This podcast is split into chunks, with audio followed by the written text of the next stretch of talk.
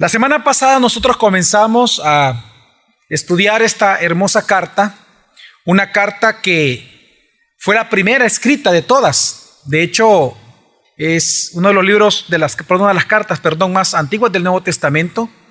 Cuando se escribió Santiago, no estaba escrito ninguna carta de Pablo. De hecho, se cree que Santiago fue escrito antes del concilio en Jerusalén. Por eso es que en Santiago no aparece nada de lo que se acordó en el concilio sino de lo que Santiago defendió.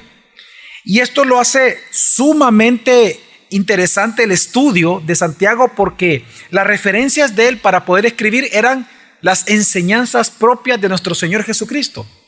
Y obviamente también todo aquello que él estudió, todo lo que nosotros hoy conocemos como el Antiguo Testamento, era la base que él ocupó para sus propios estudios, Santiago. Santiago, quien fue, como lo vimos la semana pasada, una persona muy importante dentro del reino de Dios y por sobre todo en el inicio de la iglesia. Él llegó a ser considerado el pastor de la iglesia de Jerusalén. Todos lo respetaban a Santiago, el medio hermano de Jesús. Él no creía en Jesucristo durante toda eh, la vida que él ejerció de ministerio Jesucristo, sino que fue hasta después de su muerte que él cree en él. Y se convierte en una persona muy importante, Dios lo usa muchísimo. Y él escribe esta carta que, aunque aparentemente tiene un cierto, para algunos, un cierto desorden literario, nosotros sabemos que es inspiración de parte de Dios y por lo tanto debe de tener un orden y tiene un orden. Y no, lo, no, es, no es de forzar la carta, sino que simplemente al leerla despacio y observar, vemos que si hay un orden de alguna manera dentro de la misma. Así que estamos muy contentos de haber comenzado esta carta, una carta dirigida a creyentes, a creyentes que habían sido dispersados por ciertas persecuciones que comenzaron a surgir, no una persecución política aún, sino que en aquel entonces era una persecución religiosa y ellos tienen que huir y por lo tanto varios abusos que vamos a mencionar también en el sermón de ahora, en el estudio bíblico de ahora, eh, surgieron y por lo tanto Santiago se ve eh, forzado como pastor a animarlos y a darles indicaciones. Santiago es una carta muy importante porque lo que es el proverbio en el Antiguo Testamento como libro, lo es Santiago en el Nuevo Testamento. Es una carta en donde no encontramos grandes eh, doctrinas desarrolladas, es decir, explicadas como por ejemplo, si usted la compara con las cartas de Pablo, no va a encontrar esa cantidad de doctrina explicada como lo hace Pablo, porque la intención de Santiago no es ese. De hecho, hoy lo vamos a ver, Santiago asume la enseñanza de aquellos que estaban huyendo enseñanzas que ellos ya habían recibido, enseñanzas que ellos ya conocían. Si Jesús, por ejemplo, él murió a los 33 y medio, y, esta carta fue escrita probablemente antes de los 60, hay un buen periodo en el cual eh, eh, los, cristianos estuvieron estudiando y escuchando la revelación de Dios. Por lo tanto, eh, ya habían años, habían pasado ciertos años, así que el interés de él no es recordarles de doctrina, es enseñarles a practicarla. Y ese es el gran punto de Santiago. Por eso Santiago habla mucho de las obras. Es como decir, bueno, están en persecución. Ok, hoy pónganse a vivir lo que por años ustedes han hablado y han escuchado. Vívanlo. Practíquenlo. Glorifiquen a Dios. Así que lo que Proverbios es en sabiduría en el Antiguo Testamento, lo es Santiago en el Nuevo Testamento. Este día, el título del estudio bíblico de esta noche es Las pruebas de fe oportunidades para crecer. Vamos a leer Santiago del capítulo 1, del versículo 2 al versículo 12. Dice así.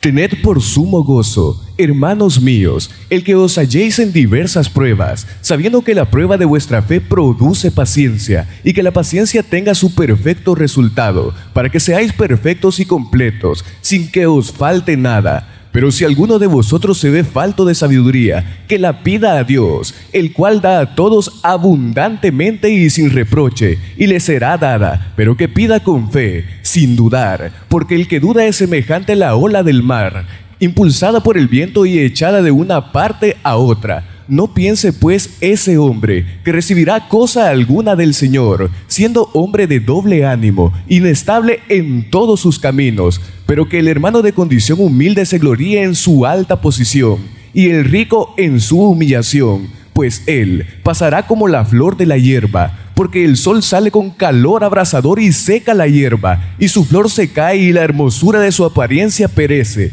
Así también se marchitará el rico en medio de sus empresas. Bienaventurado el hombre que persevera bajo la prueba, porque una vez que ha sido aprobado, recibirá la corona de la vida que el Señor ha prometido a los que le aman.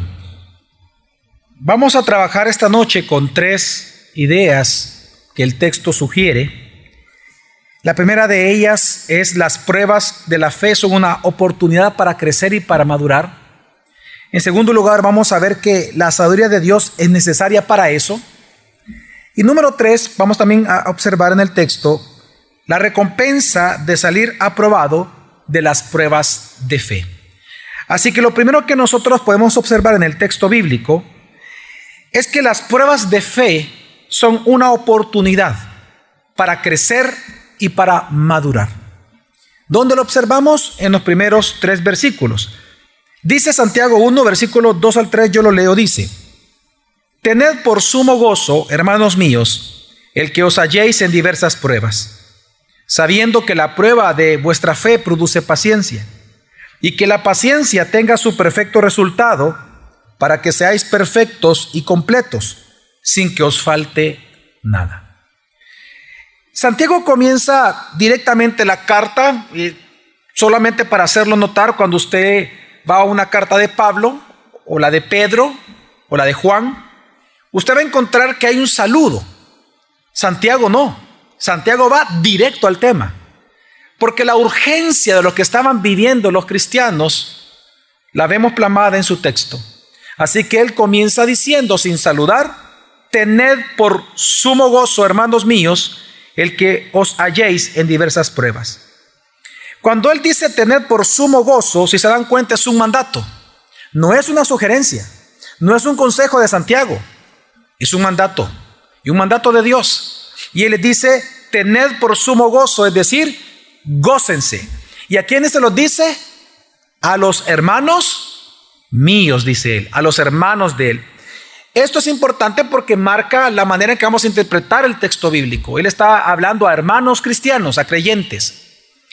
Y él les dice que lo, primero que menciona es un mandamiento, tened por sumo gozo, es decir, gócense. Ahora, ¿en qué tienen que gozarse en ellos? Dice, el que os halléis en diversas pruebas.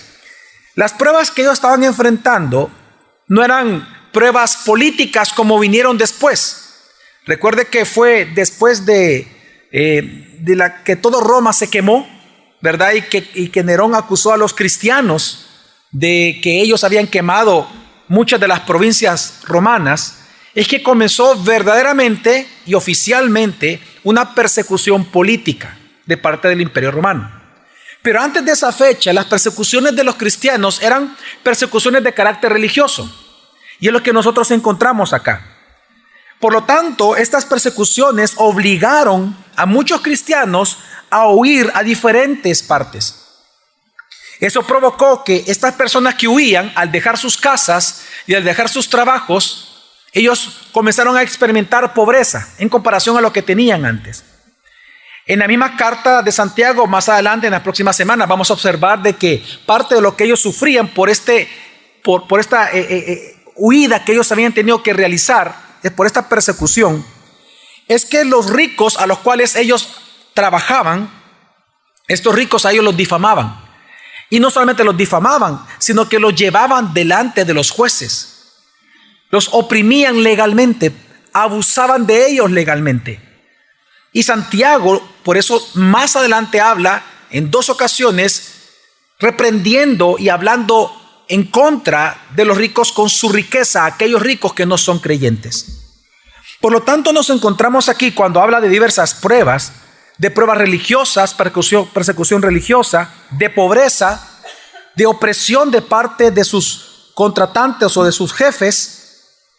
Y así, a través de esta frase, el que os halléis en diversas pruebas, esta palabra diversas es importante, porque lo que está entonces haciendo Santiago es, que aunque contextualmente nosotros entendemos hoy por la historia lo que estaban sufriendo los cristianos de aquella época, también podemos ver que Santiago mete en esta frase, bajo esta sombría llamada diversas pruebas, toda prueba que puede estar viviendo un creyente.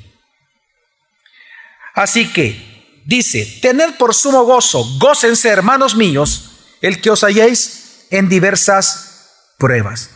Ahora, ¿cuál es la razón de que Santiago viene y le dice a una persona que verdaderamente está sufriendo, gózate? Porque pareciera ser un poco masoquista o pareciera ser un poco em, sarcástico, ¿no?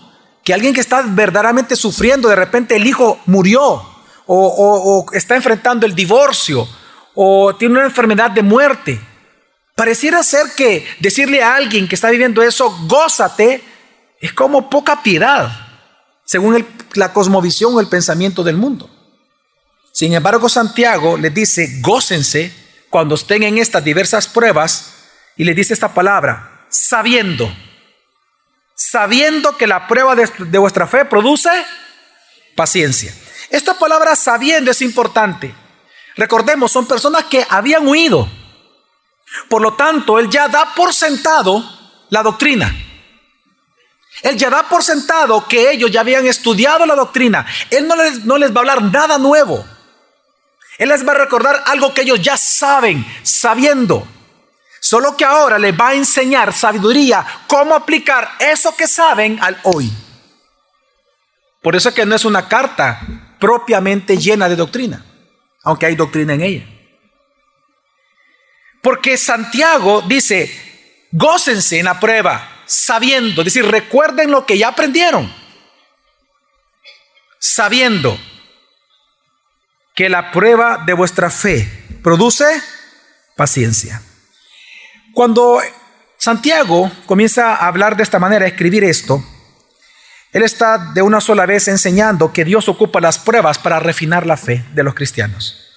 Así como el oro es refinado por el fuego, aquí la fe es, es eh, eh, simbolizada por el oro, así la fe cuando es probada por el fuego se va purificando, porque va mostrando y se pueden ir quitando las impurezas que tiene el oro. Por lo tanto, las pruebas, si se dan cuenta de fe, no son para que tú obtengas fe. Las pruebas de la vida de un cristiano no es para que tú obtengas fe, obtengas más fe. Las pruebas que un cristiano sufre es para probar la fe que tú ya tienes en Jesucristo. Es lo que está diciendo Santiago aquí. Y esto es importante entenderlo. Las pruebas de fe no es para obtener más fe, es para perfeccionar la fe que ya existe. La fe, por tanto, aquí tenemos que tener que para Santiago, recordemos que él fue el primero que escribió, no había, no existían las cartas de Pablo, ni de Pedro, ni de Juan. Así que él tuvo que tomar de las enseñanzas de Jesús. Así la fe para Santiago es la confianza en Dios. Es la confianza en Dios y la cual es base de nuestra fidelidad a Dios. Los cristianos que buscan ser fiel a Dios es porque confían en Él. Por eso son fieles a Él.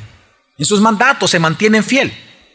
Por lo tanto, cuando Santiago dice que se deben de gozar sabiendo que la prueba de su fe produce paciencia, esa prueba de fe lo que realmente está refiriendo es una prueba de tu confianza en Dios. Cada vez que tú sufres, lo que está siendo puesto en prueba es tu confianza en Jesús, tu confianza en el Señor, tu fidelidad a Él. Eso es lo que está en prueba, exactamente. Pero se llama pruebas de fe. Esta frase pruebas de fe es bien importante en Santiago, porque marca la línea que va a trabajar en toda la carta. Por lo tanto, es importante entenderla. Así que por eso es que él dice, como él define así la fe como la confianza en Dios, que es base de nuestra fidelidad a Dios, por eso él habla de que esto es lo que se prueba. Y por eso es que luego él dice que la prueba de vuestra fe produce paciencia, porque aquí la palabra paciencia es muy, muy específica. La palabra paciencia es resistencia. Miren, Así como alguien fortalece su músculo. Si usted alguna vez hizo pesas, ¿cómo se fortalece el músculo a través de las pesas? Porque usted está ejerciendo en el músculo todo el tiempo ¿qué? Resistencia. La resistencia es la clave en pesas para fortalecer el músculo. A eso se refiere exactamente Santiago. Y aquí a algunos esto les va a sorprender, pero no les va a desalentar. Santiago cuando habla de pruebas, él no se está refiriendo a una prueba de un momento. Él se refiere a pruebas que incluso pueden durar toda la vida. Él lo que está enseñando es lo siguiente, la razón por la cual un cristiano es probado, probado, probado, pasan los años y sigue probando, y Dios sigue probando, es porque esa, esa prueba, ¿qué está produciendo en él? Resistencia. La idea de una persona que tiene una carga y que está resistiendo al inicio, dice, no soporto, pero a medida que va avanzando, va comenzando a resistir. Cuando alguien comienza, de repente no soporta ni una libra en el brazo, ay, me duele, ¿verdad? Pero ya después de un mes usted ya está levantando 25, porque ya, ya, ya, ya obtuvo usted qué? Resistencia. Entonces, lo que está diciendo aquí Santiago es, es hermoso. Él está diciendo que la prueba de tu confianza en Dios, lo que realmente está provocando a ti es resistencia, es decir, la virtud de mantenerse fiel a Dios a pesar de las circunstancias.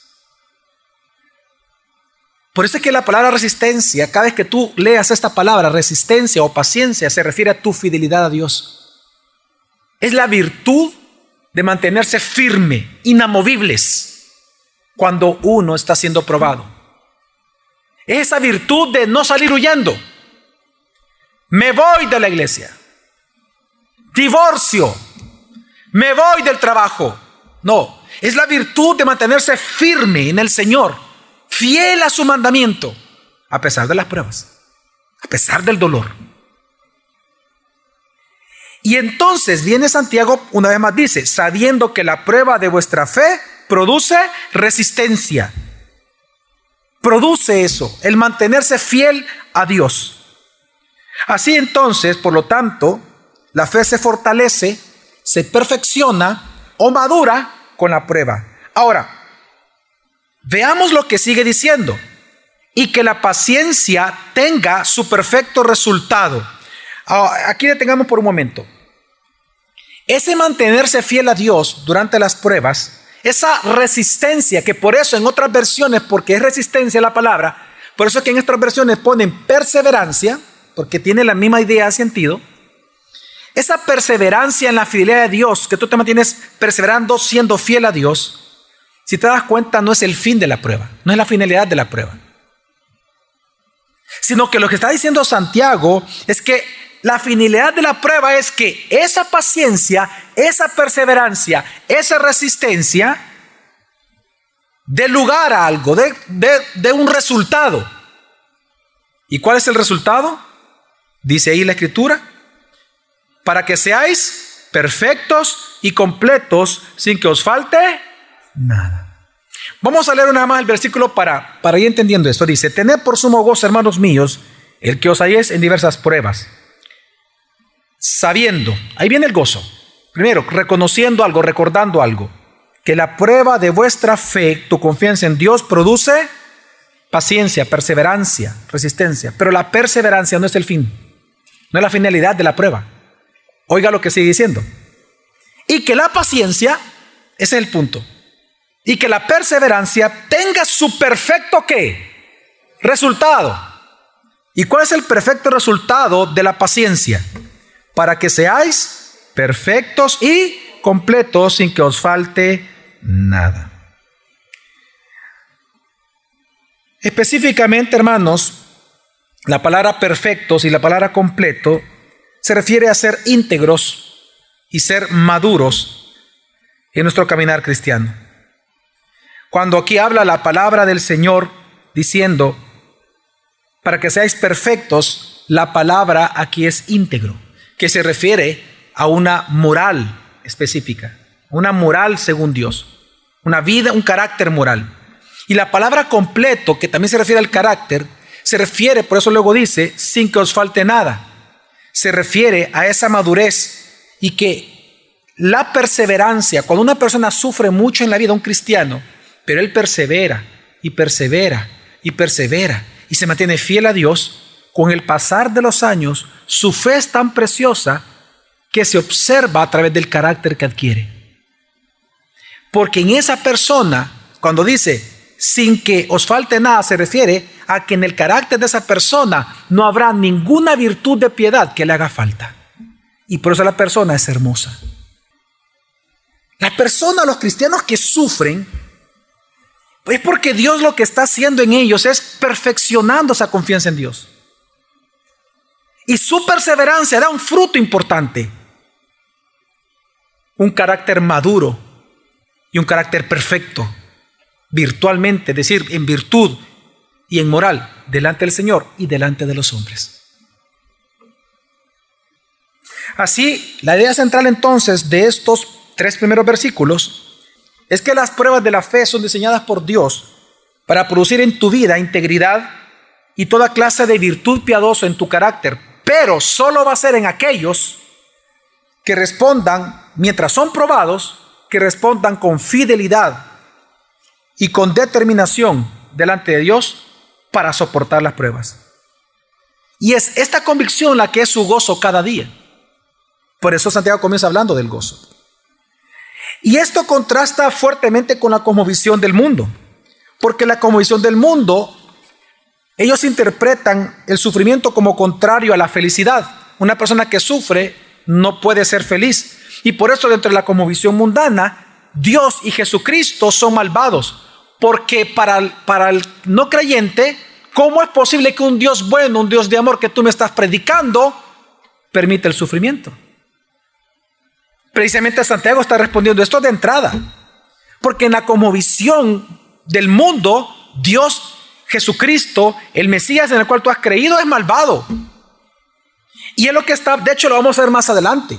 Lo que Santiago habla con respecto a los ricos es que ellos se burlaban de la fe de los que estaban sufriendo. Pero la visión cristiana te dice, gózate. Porque la prueba de tu fe va a producir en ti resistencia y la resistencia va a producir en ti un carácter tan afinado y tan perfecto, lleno de virtud delante de Dios, que Dios va a ser glorificado a través de tu vida. Así que gózate en ello y resiste la prueba. Así que en la visión cristiana, las pruebas de fe son una oportunidad para crecer si el cristiano que sufre responde de manera adecuada en medio de su sufrimiento. Ahora, ¿cómo responder de manera adecuada a las pruebas de fe? ¿Cómo? Bueno, con sabiduría. Por eso es que él inmediatamente luego habla de sabiduría. Dice el versículo, yo lo leo del versículo 11. Pero si alguno de vosotros se ve falto de sabiduría, que la pida a Dios, el cual da a todos abundantemente y sin reproche, y le será dada.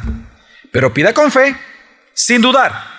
Porque el que duda semejante a la ola del mar, impulsada por el viento y echada de una parte a otra, no piense pues ese hombre que recibirá cosa alguna del Señor, siendo hombre de doble ánimo, inestable en todos sus caminos, pero que el hermano de condición humilde se gloríe en su alta posición, y el rico en su humillación, pues él pasará como la flor de la hierba porque el sol sale con calor abrasador y seca la hierba y su flor se cae y la hermosura de su apariencia perece. Así también se marchitará el rico en medio de sus empresas. Ok. Leamos primero el versículo 5, dice así, pero si alguno de vosotros se ve falto de sabiduría, que la pida Dios, el cual da a todos abundantemente y sin reproche le será dada cómo resistir las pruebas con fidelidad a Dios. Cómo resistir las pruebas, resistir, perseverar, lo que eh, eh, en las Américas leímos aquí se traduce como paciencia. Cómo resistir, cómo perseverar en nuestras pruebas de fe. Cómo nosotros mantenernos siendo fieles a Dios mientras nuestra fe es probada. Cómo soportar la prueba sin huir de ella siendo valientes y fuertes?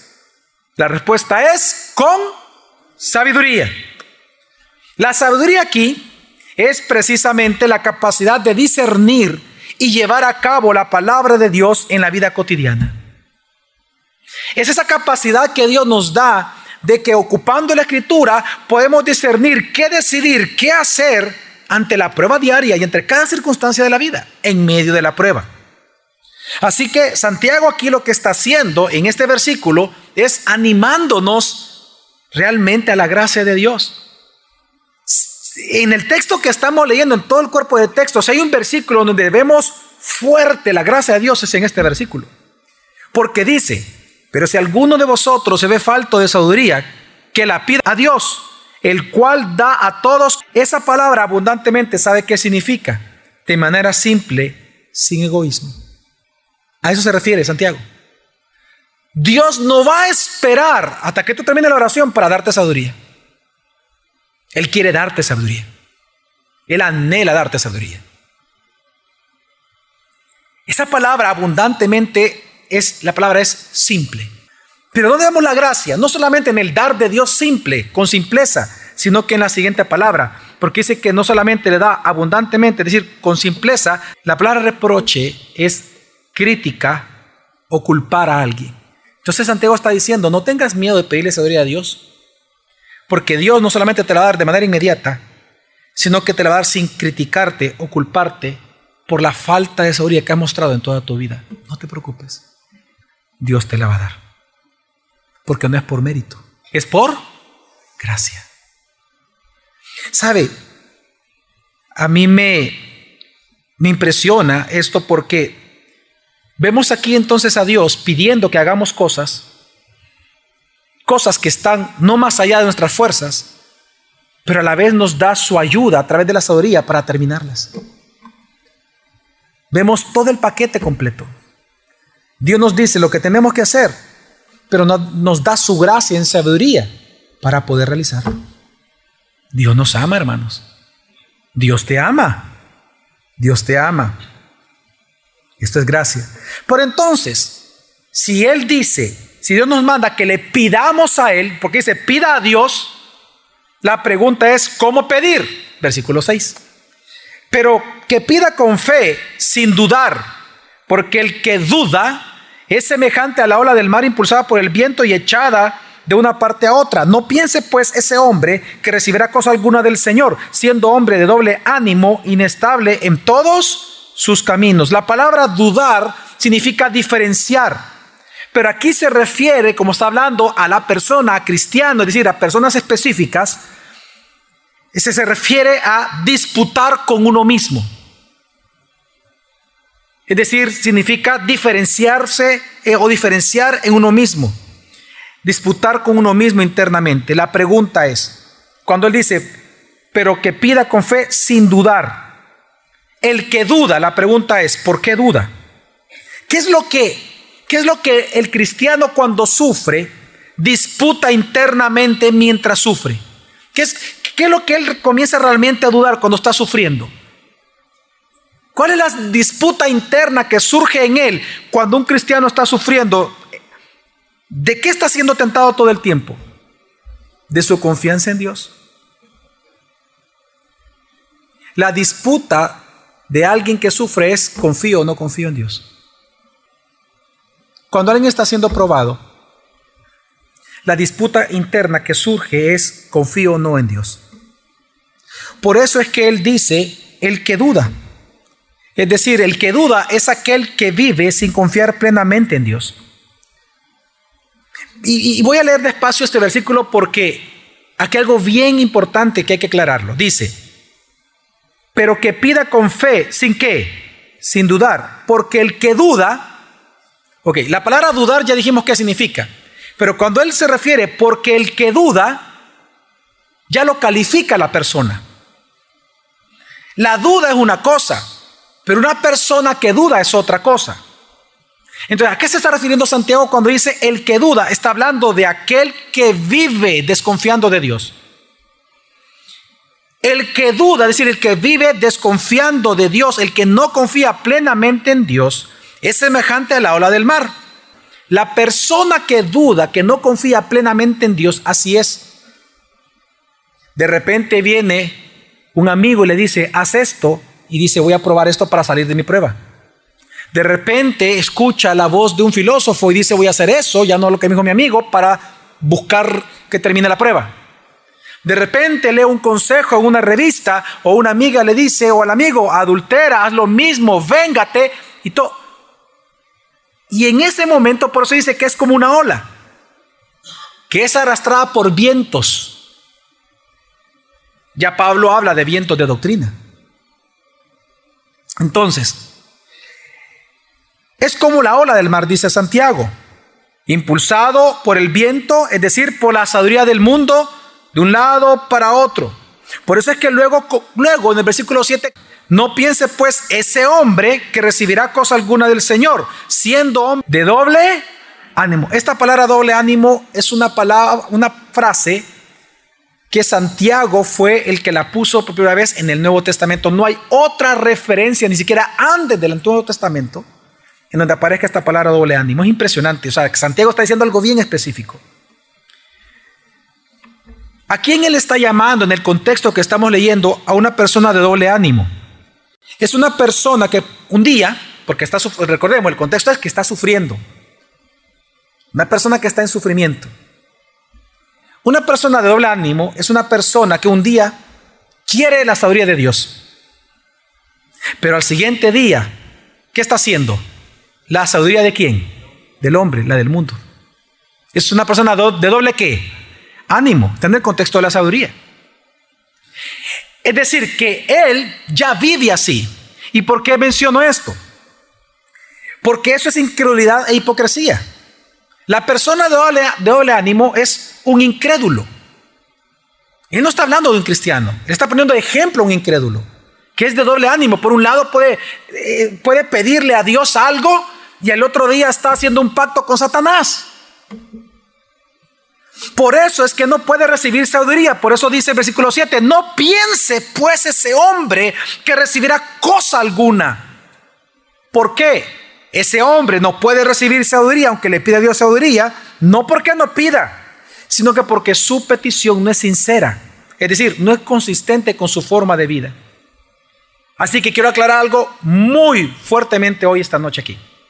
Cuando Santiago dice, no piense este hombre que recibirá cosa alguna del Señor, y cuando dice, pero que pida con fe al inicio, pero que pida con fe, sin dudar, Santiago no se está refiriendo a la duda que usted pueda tener a la hora de orar, a la duda de que, ¿será que Dios me quiere dar sabiduría o no si se la pido? Es que el cristiano, Santiago al inicio lo vimos, en su carta, él ya da por entendido que tú ya tienes qué? Fe. Ya estuvo, tú ya tienes fe. Entonces, ¿a qué se refiere con dudar? Por eso aquí la construcción gramatical es bien importante tener cuidado. Lo que está enseñando Santiago, lo que él escribió, es que cuando tú le pidas a Dios, cuando él te dice no dudes, no se refiere a que si tú vas a dudar de que Dios te va a no, porque el cristiano no duda de eso. Lo que él está diciendo es que no vayas a dudar a desconfiar de que la sabiduría de Dios no es importante.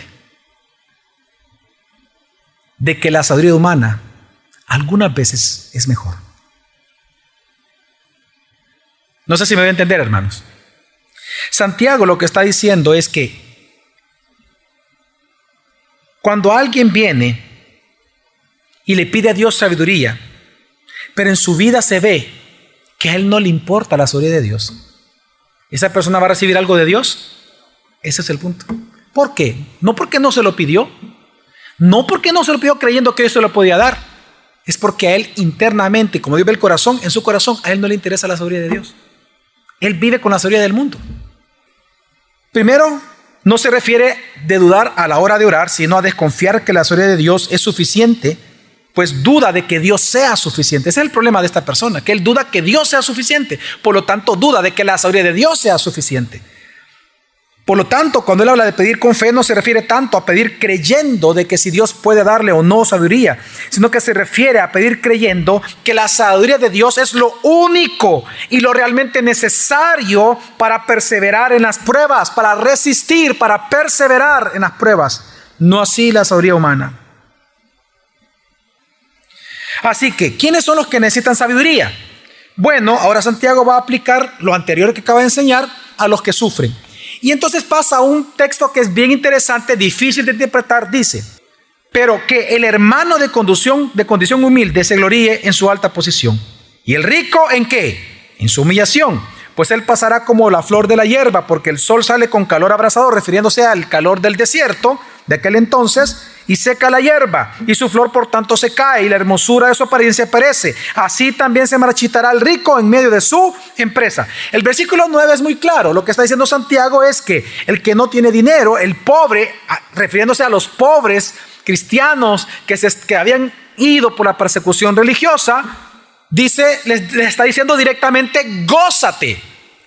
Aunque tú seas pobre y aunque la gente te esté criticando, que no te coma la codicia, que no caigas en la tentación de la codicia, sino que gózate en tu identidad en Cristo. Es, es muy clara el versículo 9. El que da problemas el versículo 10. Porque luego dice, y el rico en su humillación debe de gloriarse, pues él pasará como la flor de la hierba. ¿Por qué es difícil? Porque hasta el día de hoy nadie se pone de acuerdo. ¿A qué se refiere Santiago con esto? Porque hay dos interpretaciones para este texto, muy claras. Uno, puede ser que Santiago se refiera a los ricos en la fe.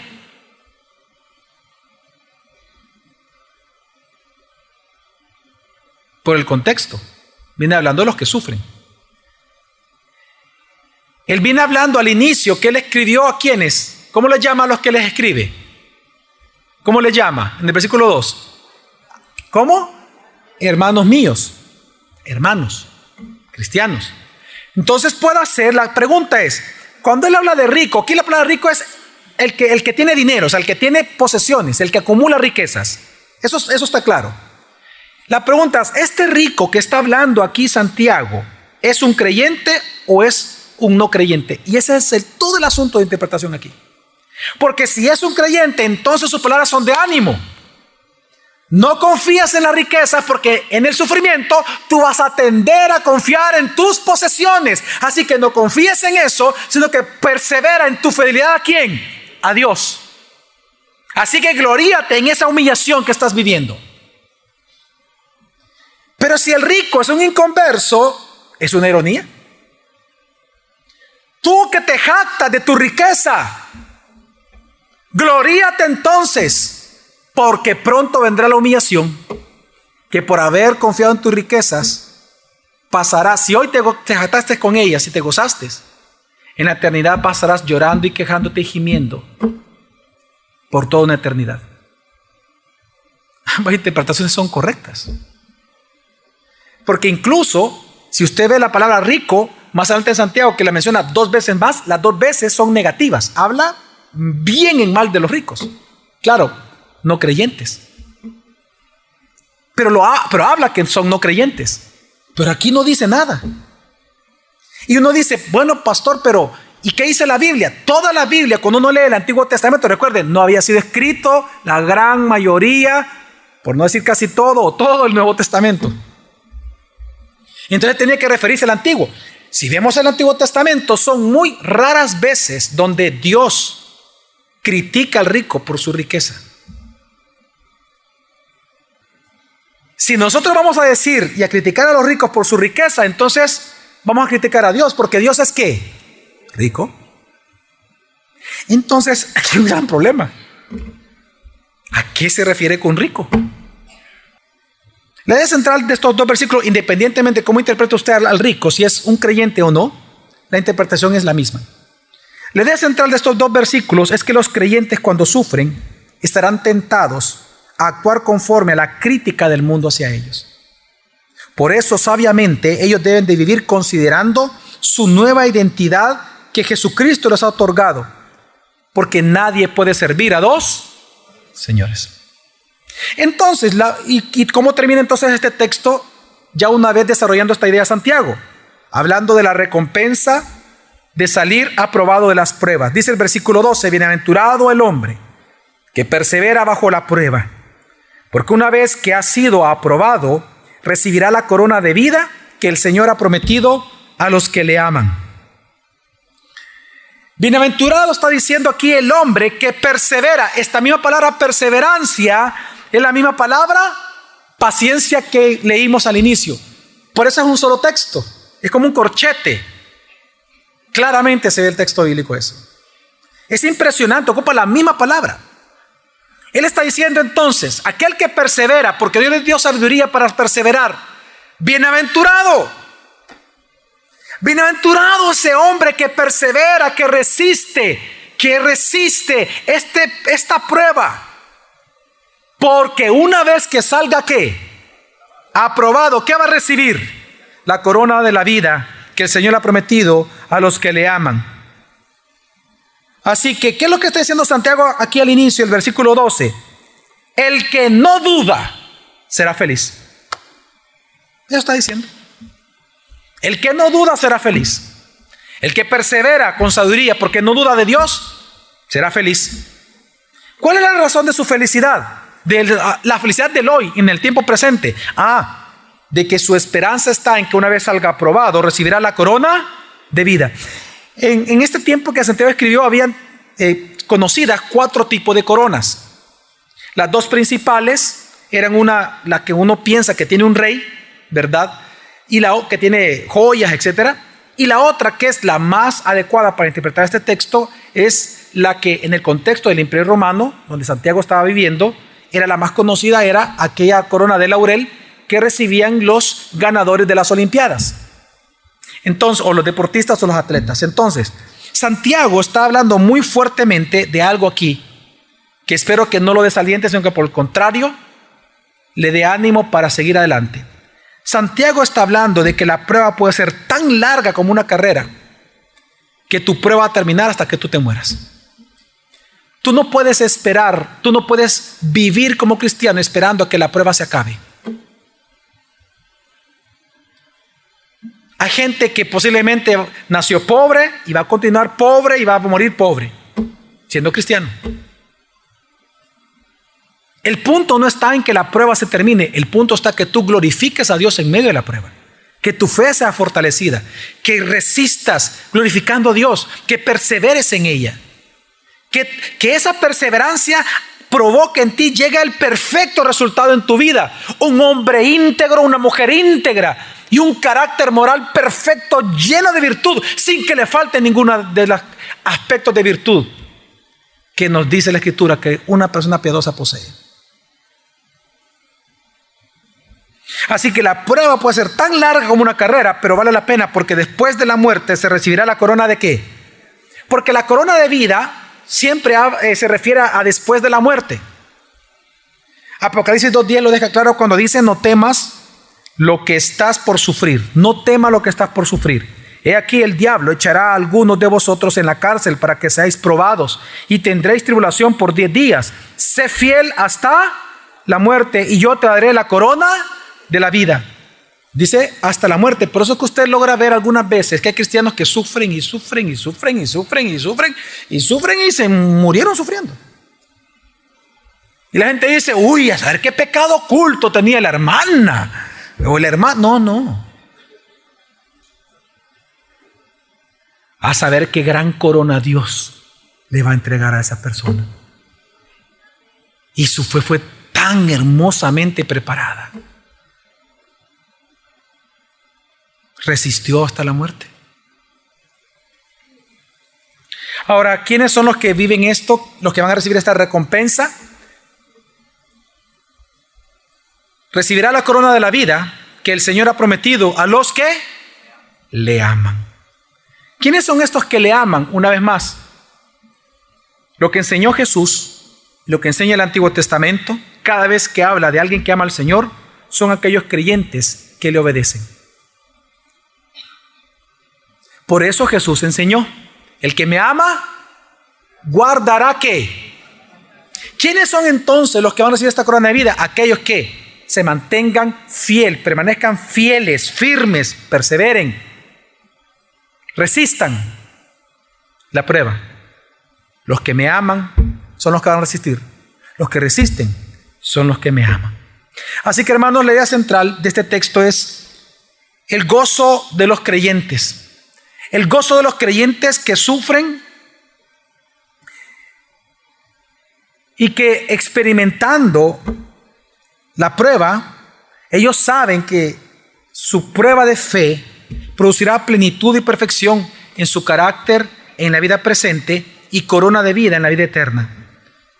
Por ello es que estos resisten con sabiduría sin desviarse del camino del Señor.